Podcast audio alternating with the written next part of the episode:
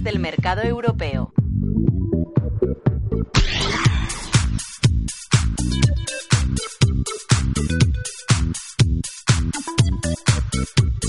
Claves del mercado que nos acerca Roberto Prieto de Noesis. Roberto, buenos días. Hola, buenos días, Ana. ¿Cómo Eh, abren los mercados europeos a esta hora?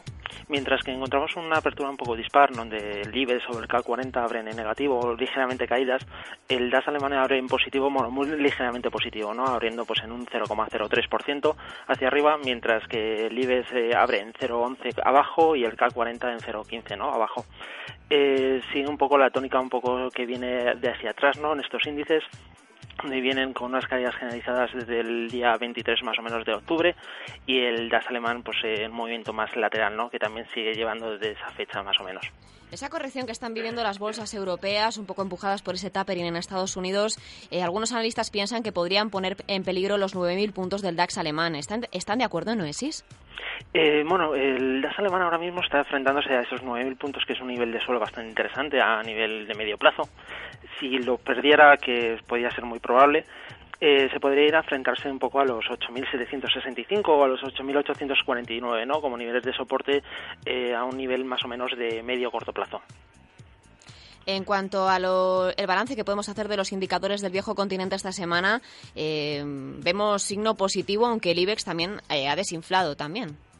Sí, eh, principalmente porque bueno, eh, las subidas tan fuertes de septiembre como de octubre, donde el IBEX eh, 35 bueno, pues mantenía una subida bastante vertical, ahora mismo pues se encuentra corrigiendo y, y bueno, pues pone un poco en peligro los niveles de los 9000, ¿no? que es eh, un nivel de soporte relativamente interesante. En cuanto a las dos nuevas incorporaciones del IBEX, que son viejos conocidos ya, tanto Bankia como Gamesa, ¿qué aspecto técnico presentan? ¿Por qué han sido elegidas para, para volver al selectivo español? Principalmente porque, bueno, eh, tanto eh, Bankia como Gamesa son dos niveles, dos valores que han sido muy negociados eh, pues, eh, en los últimos tiempos, ¿no? Eh, por delante, a lo mejor, de, de, Endesa, que la negociación ha sido bastante mínima y además de Free Float era bastante reducido, ¿no? Un 10%.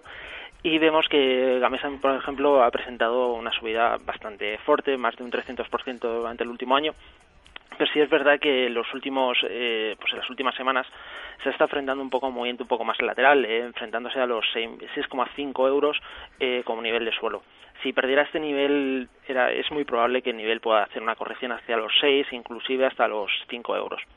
Y en el nivel de Bankia, bueno, pues eh, todavía es un valor que sigue sigue consolidando un poco las fuertes caídas que, que han sufrido pues bueno desde su inicio no y está, es interesante que ahora esté por encima del euro, pero bueno, mientras eh, no pierda un nivel de 0,9 eh, es un valor que bueno se puede tener en consideración. Hablan eh, también los expertos de un poco títulos a vigilar este año de cara al final del ejercicio 2013. ¿En qué se están fijando ustedes en Oasis?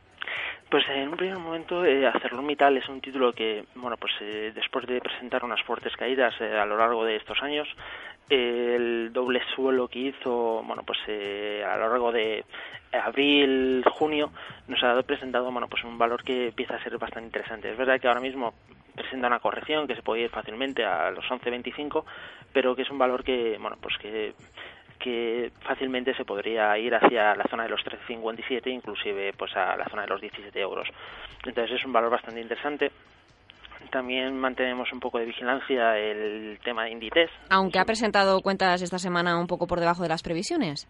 Sí, exacto. Y bueno, pues eso lo vemos reflejado en que está presionando muy fuerte un nivel de soporte, ¿no? Los 110 euros. Si perdiera este nivel ya sería un valor que, que sería bastante recomendable vender, por lo menos a corto plazo. Eh, teniendo en cuenta que si supera los 16.50 sería también un valor bastante interesante para volver a meterse. ¿Aerolíneas también vigilan ustedes? Sí, IAG es un valor que, que bueno pues ha presentado una fuerte subida, está muy por encima de, de máximos eh, históricos, ¿no? Y bueno, pues eh, aunque ahora ha presentado en estos días eh, un movimiento un poquitín más lateral, eh, es muy probable que continúe las alzas. Mientras no pierda los cuatro, los cuatro euros, es un valor que sigue siendo bastante interesante. Hablábamos ayer de la banca mediana, no sé si quizá en vigilancia tienen algún título financiero. Sí, eh, nos encontramos con Commerzbank, eh, la banca alemana, donde, bueno, pues eh, después de sufrir tanta, tan fuerte las caídas, eh, ha presentado presentaba un giro pues eh, al, en el verano del 2013, ¿no? En este verano eh, en donde los 5.56 eran los mínimos históricos que realizaba el valor y de ahí ha mantenido una, bueno, pues una posición bastante alcista, ¿no? Eh, además está enfrentando pues a niveles de techo interesantes como pueden ser los 13 euros que son los niveles en donde se pueden dirigir así que es un valor para, para nuestro punto de vista bastante interesante. Hemos hablado de cuatro sectores muy diferenciados. Eh, le voy a pedir un quinto a ver si nos puede dar un tercer nombre eh, de título a vigilar para este final de ejercicio.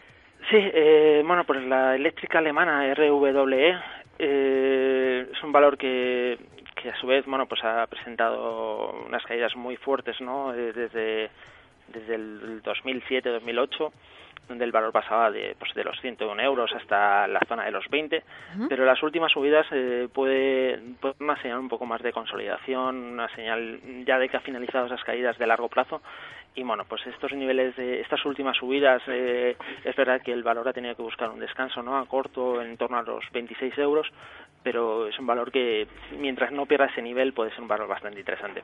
Esta semana hemos escuchado, Roberto, un par de mm, casas de análisis hablando de que 2014 es un año en el que hay que estar en la bolsa europea.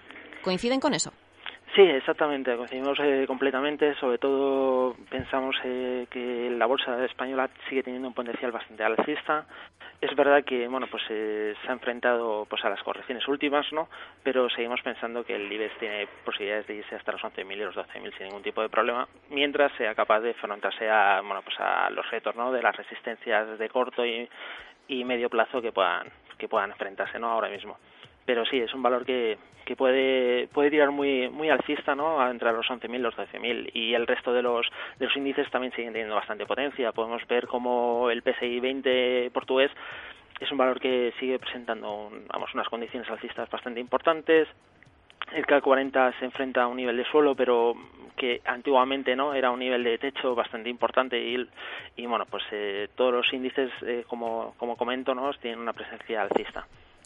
Perfecto, Roberto. Pues vamos a vigilar eh, cómo termina este ejercicio y vamos a coger fuerzas para ese 2014 que promete. Muchísimas gracias, Roberto Prieto de Noesis, por estar esta mañana aquí en Onda Inversión con nosotros. Muchas gracias, Ana. Hasta la próxima. Hasta la próxima.